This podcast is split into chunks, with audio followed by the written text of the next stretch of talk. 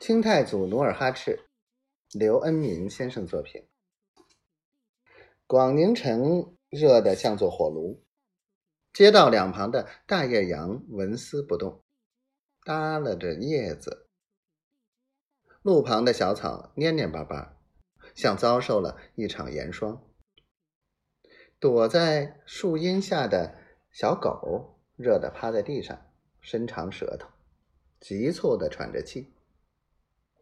中午，李成梁带着一伙人马从沈阳卫赶回广宁城，热得前胸后背的袍子都湿透了。他回府刚洗漱完毕，换上缎子面天蓝色圆领绸褂，坐在客厅吸烟，忽听门口传来高声呼喊：“建州部图伦城城主。”尼堪外兰求见大人。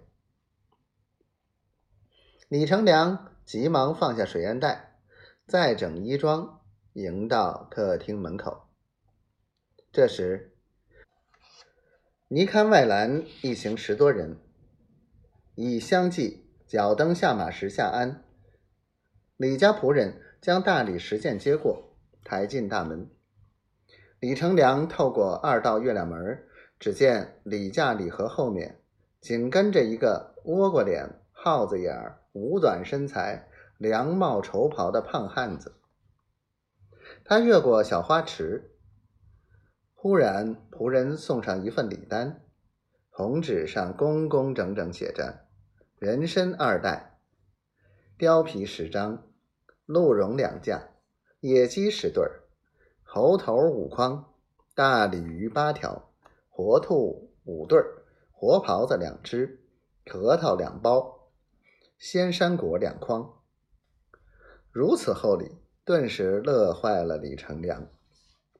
李成梁从月亮门刚露出身影，离开外栏的高嗓门就放开了：“总兵大人您好，很久就想来孝敬您老，可惜事多，总脱不开身。”李成梁连连点头。打着哈哈，笑吟吟的将尼堪外兰迎进穿堂客厅。